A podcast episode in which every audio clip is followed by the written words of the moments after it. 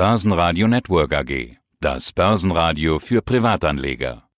Der Wikifolio Channel. Handelsideen und Strategien von Wikifolio Tradern. Ja, hallo. Mein Name ist Stefan Waldhauser, auf der Wikifolio Plattform bekannt als STW Börse. Hallo Stefan, schön dich wieder im Gespräch zu haben. Wir kennen uns jetzt ja schon eine Zeit lang und viele Hörer kennen dich auch aus unseren Interviews zu eurem Digital Leaders Fund. Heute sprechen wir aber über deine Wikifolio-Strategie. Haben wir auch schon ein paar Mal gemacht. Da gibt es ja durchaus Überschneidungen. Du machst nämlich in deinem Wikifolio High-Tech Stockpicking. Tech-Werte also im Fokus. Allerdings reine Tech-Werte und eben nicht wie beim Digital Leaders Fund, wo es ja um Digital Leaders geht, wie schon gesagt, sondern da bist du rein auf Tech-Werte aus und hast auch schon mal gesagt, vielleicht auch ein bisschen mutiger als ihr es in eurem Fonds jetzt sein würdet. Äh, das sieht man dann oft an deiner Performance. Die war nämlich immer deutlich stark im Plus. Jetzt kommt der Crash und auf Jahresbasis stehen da plötzlich 7% Minus. Stefan, wie sehr tut dir das weh? Ja, ich würde sagen, das gehört dazu. 7% Minus auf Jahresfrist. Das hört sich nicht besonders dramatisch an, angesichts der Tatsache, dass wir wirklich einen Crash gesehen haben. Seit Jahresanfang sind es minus 13% jetzt. Das klingt auch noch nicht so dramatisch, aber wenn man sich natürlich überlegt, was die letzten Wochen passiert ist seit dem All-Time-High, da hatten wir einen maximalen Drawdown von 36 Prozent, auch bei mir im Wikifolio. Das tat dann schon tatsächlich richtig weh. Tröstlich ist nur, dass es in so einem Crash dann eigentlich immer das gleiche Spiel ist. Die Aktien werden alle gleich nach unten gerissen. Hightech-Werte sogar noch mehr, einfach weil diese Werte volatiler sind. Aber alleine in technischen Erholungen gibt es dann immer wieder die sogenannte Bärenmarkt-Rally, die haben wir letzte Woche gesehen, als mein Wikifolio dann wieder über 20 Prozent nach oben gegangen ist, sodass es sich jetzt eben mit minus 13 Prozent seit Jahresbeginn nicht mehr so dramatisch darstellt. Aber es hat schon wehgetan seit Auflage Mitte 2016 sind es auch noch 88 Prozent plus. So viel sei vielleicht auch noch dazu bemerkt. Da sieht man, wie der Trend generell aussieht bei den Tech-Werten. Viele Tech-Werte gelten ja jetzt auch als mögliche Gewinner der Krise. Du gehst ja sowieso professionell an die Sache ran, also keine Panikverkäufe, keine Panik. Äh, an der Stelle ist vielleicht auch interessant zu erwähnen, dass du kürzlich ein Wikifolio-Webinar gegeben hast mit dem Thema Wikifolio in Crash-Zeiten.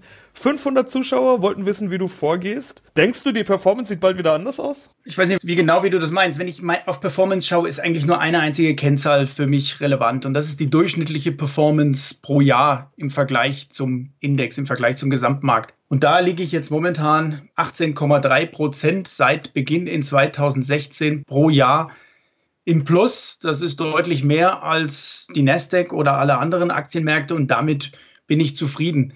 Ob es kurzfristig jetzt weiter bergauf geht wie in der letzten Woche oder ob wir die Tiefstände noch nicht gesehen haben und der Crash noch weitergeht, das kann ich wirklich nicht sagen. Meine Kristallkugel ist leider immer noch kaputt.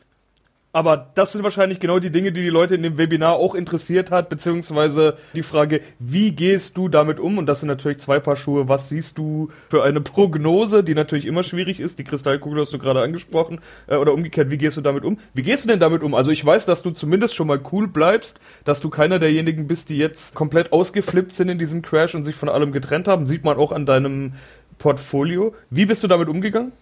Ich, ich habe es ja da immer relativ einfach, weil ich grundsätzlich sage, ich beherrsche Markttiming nicht, ich kann es nicht, ich versuche es auch erst gar nicht und ich verschwende auch meine Energie gar nicht damit. Ich verwende meine Energie darauf, Aktien zu analysieren, Unternehmen zu analysieren und wie ein Unternehmer an die Sache ranzugehen. Will ich mir eine Aktie kaufen, ist für mich gleichbedeutend mit der Frage, will ich mir eine Unternehmensbeteiligung kaufen? Und da kommt es natürlich auf die echten inneren Werte an. Und im Vergleich dazu steht der Aktienkurs, als der hängt als Preisschild an diesem Unternehmenswert.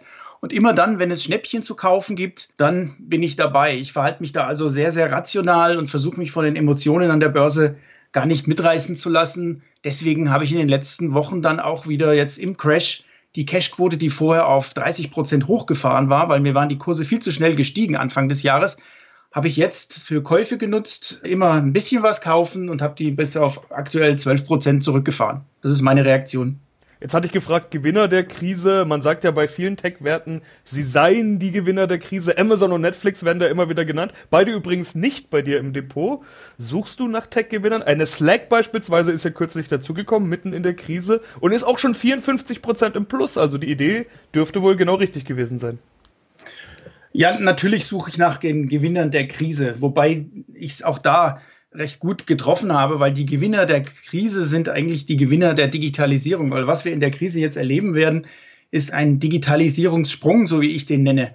Also vieles, was sich da aufgestaut hatte in vielen Branchen an Modernisierungsbedarf, mehr Digitalisierung, das wird jetzt in der Krise ganz, ganz schnell kommt das zustande. Das geht wirklich durch alle Branchen. Wenn ich mir angucke, hier meine Kinder sind jetzt von der Schule zu Hause, Bayerisches Gymnasium, wie die sich innerhalb von wenigen Wochen auf die digitalen Möglichkeiten einstellen müssen, die Lehrer zusammen mit den Schülern. Das ist wirklich beeindruckend, auch beeindruckend, wie sie es schaffen und davon profitieren natürlich viele Softwarehersteller. Jetzt sind äh, äh zum Beispiel Zoom für Videokonferenzen ist in aller Munde. Dadurch ist die Aktie auch schon viel zu teuer geworden. Sowas würde ich nie kaufen.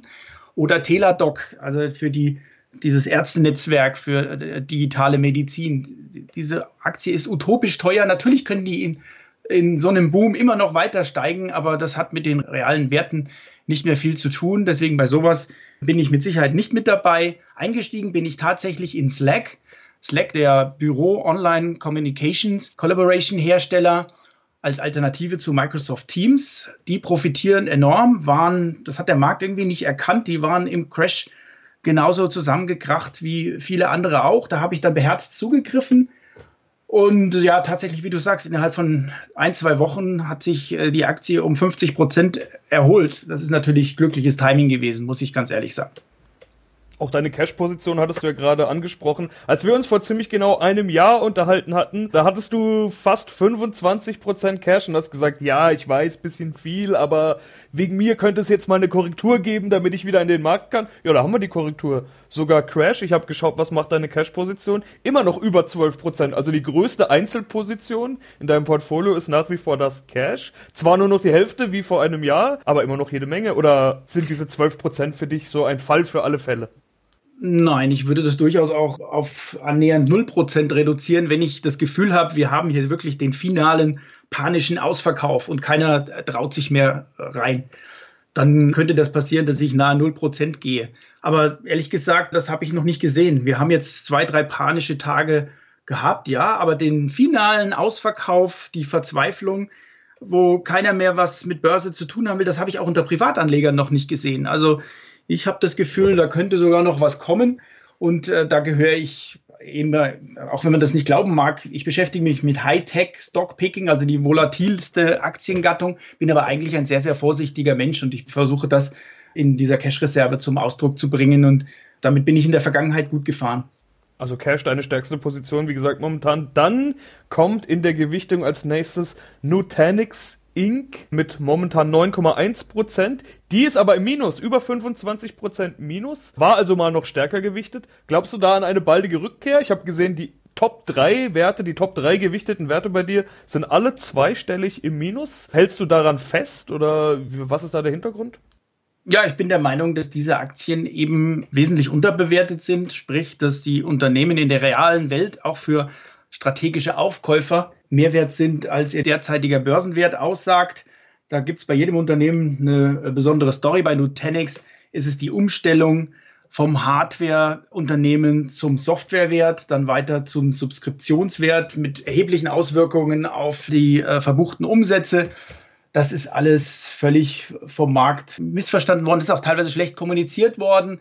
Ich bin felsenfest davon überzeugt, Nutanix ist für einen Aufkäufer wesentlich mehr wert, als es heute an der Börse gehandelt wird. Was natürlich jetzt in der Krise passiert, ob es wirklich zu so einer strategischen Übernahme kommt, ob vielleicht sogar Private Equity das Unternehmen von der Börse wegnehmen wird, was nicht unbedingt besonders positiv sein müsste für uns freien Aktionäre.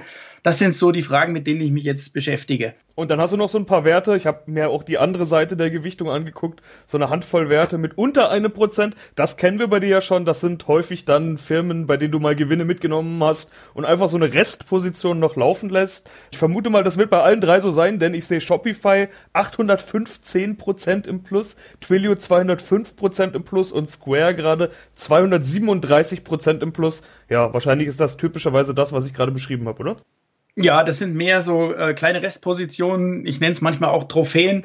Da war auch schon der ein oder andere Tenbagger zwischendurch mal tatsächlich dabei. Ich will damit auch zeigen, was mit so einem Stockpicking im Technologiebereich über die Jahre möglich ist. Lasse da ganz gerne mal eine Mini-Position stehen, wobei nicht ausgeschlossen ist, dass ich in so einen Wert, wenn er dann in einem Crash abgestraft wird, auch wieder mal größer einsteige. Bei Square wäre es fast so weit gewesen. Da habe ich dann den richtigen Zeitpunkt bisschen verpasst in den letzten Wochen. Die sind enorm verprügelt worden. Beim Fonds, also Digital Leaders Fund, waren wir da konsequenter und schneller. Hier im Wikifolio habe ich den Einstieg bisher nicht geschafft, aber vielleicht kommt es ja noch. Wir werden sehen, was die nächsten Wochen bringen. Auch über Shopify hattest du mir das mal gesagt. Du hast gesagt, wenn es morgen einen Crash gibt und Shopify ist für die Hälfte zu haben, dann kaufe ich wieder nach. War wohl bisher nicht der Fall, oder wie? War bisher nicht der Fall, hat sich äh, auch in der Krise gut gehalten oder zumindest so gut gehalten wie andere Werte, äh, die meiner Meinung nach vorher schon günstig waren und der dann plötzlich zu absoluten Ausverkaufspreisen gehandelt wurden. Pure Storage zum Beispiel ist so ein Wert, der mittlerweile bei mir auch hochgewichtet ist, ist der innovativste Flash-Storage-Hersteller überhaupt, wächst in einem weitgehend stagnierenden Markt mit äh, doch erstaunlichen Wachstumsraten noch gewinnt dadurch Marktanteile, wird aber gehandelt wie ein normaler durchschnittlicher Hardware-Wert in einer zugegebenermaßen zyklischen Industrie. Also äh, da gibt es schon sehr, sehr gute Kaufgelegenheiten momentan, die ich so seit dem Start des Wikifolios vor vier Jahren nicht gesehen habe. Also ich bin sehr, sehr zufrieden mit der aktuellen Bewertung. Jetzt hoffe ich mal, dass diese ganze Krise sich doch in einigen Monaten legt und dann sich der Markt wieder besinnt auf die Warenwerte und dann sollte so ein Portfolio enorm davon profitieren. Ja, klingt schon fast wie eine Art Fazit. Ich stelle trotzdem noch eine Fazitfrage. Möchte nochmal Bezug nehmen auf dein Webinar. Was hast du da denn den Zuhörern, das waren ja doch einige hundert, zum Abschluss gesagt, quasi um die in die Welt zu entlassen? Ich sag's jetzt einfach mal so mit Augenzwinkern. Wie war da dein Fazit? Also mein Fazit war, und ist auch heute, dass diejenigen, die langfristig in Technologie investieren und da in ein Portfolio sorgfältig ausgewählter Technologieaktien oder in die Technologiemärkte insgesamt, über einen ETF zum Beispiel, sich keine Sorge machen müssen, wenn der Markt mal um 30, 40 oder auch 50 Prozent kracht. Das habe ich mehrfach erlebt in den letzten 30 Jahren. Wenn man ein qualitativ hochwertiges Portfolio hat, und das funktioniert dann zugegebenermaßen mit einem aktiv gemanagten Portfolio wesentlich besser als mit einem ETF. Dann ist die Erholung sehr, sehr schnell, gerade in der Technologiewelt. Das heißt, mit einem Anlagehorizont von fünf, besser aber sieben oder zehn Jahren kann man da eigentlich nicht viel falsch machen. Nur darf man zwischendurch wirklich, muss man die Ruhe bewahren, keine Panikverkäufe durchführen, immer wieder analysieren, was die wahren Werte sind und dann wird alles gut. Dann sage ich doch mal, hoffentlich wird alles gut. Vielen Dank, Stefan Waldhauser, aka STW Börse mit dem Wikifolio Hightech Stockpicking. Dankeschön. Dankeschön. Tschüss. Die Top-Trader bei Wikifolio. Börsenradio Network AG. Ihr Internetradio für Börseninformationen.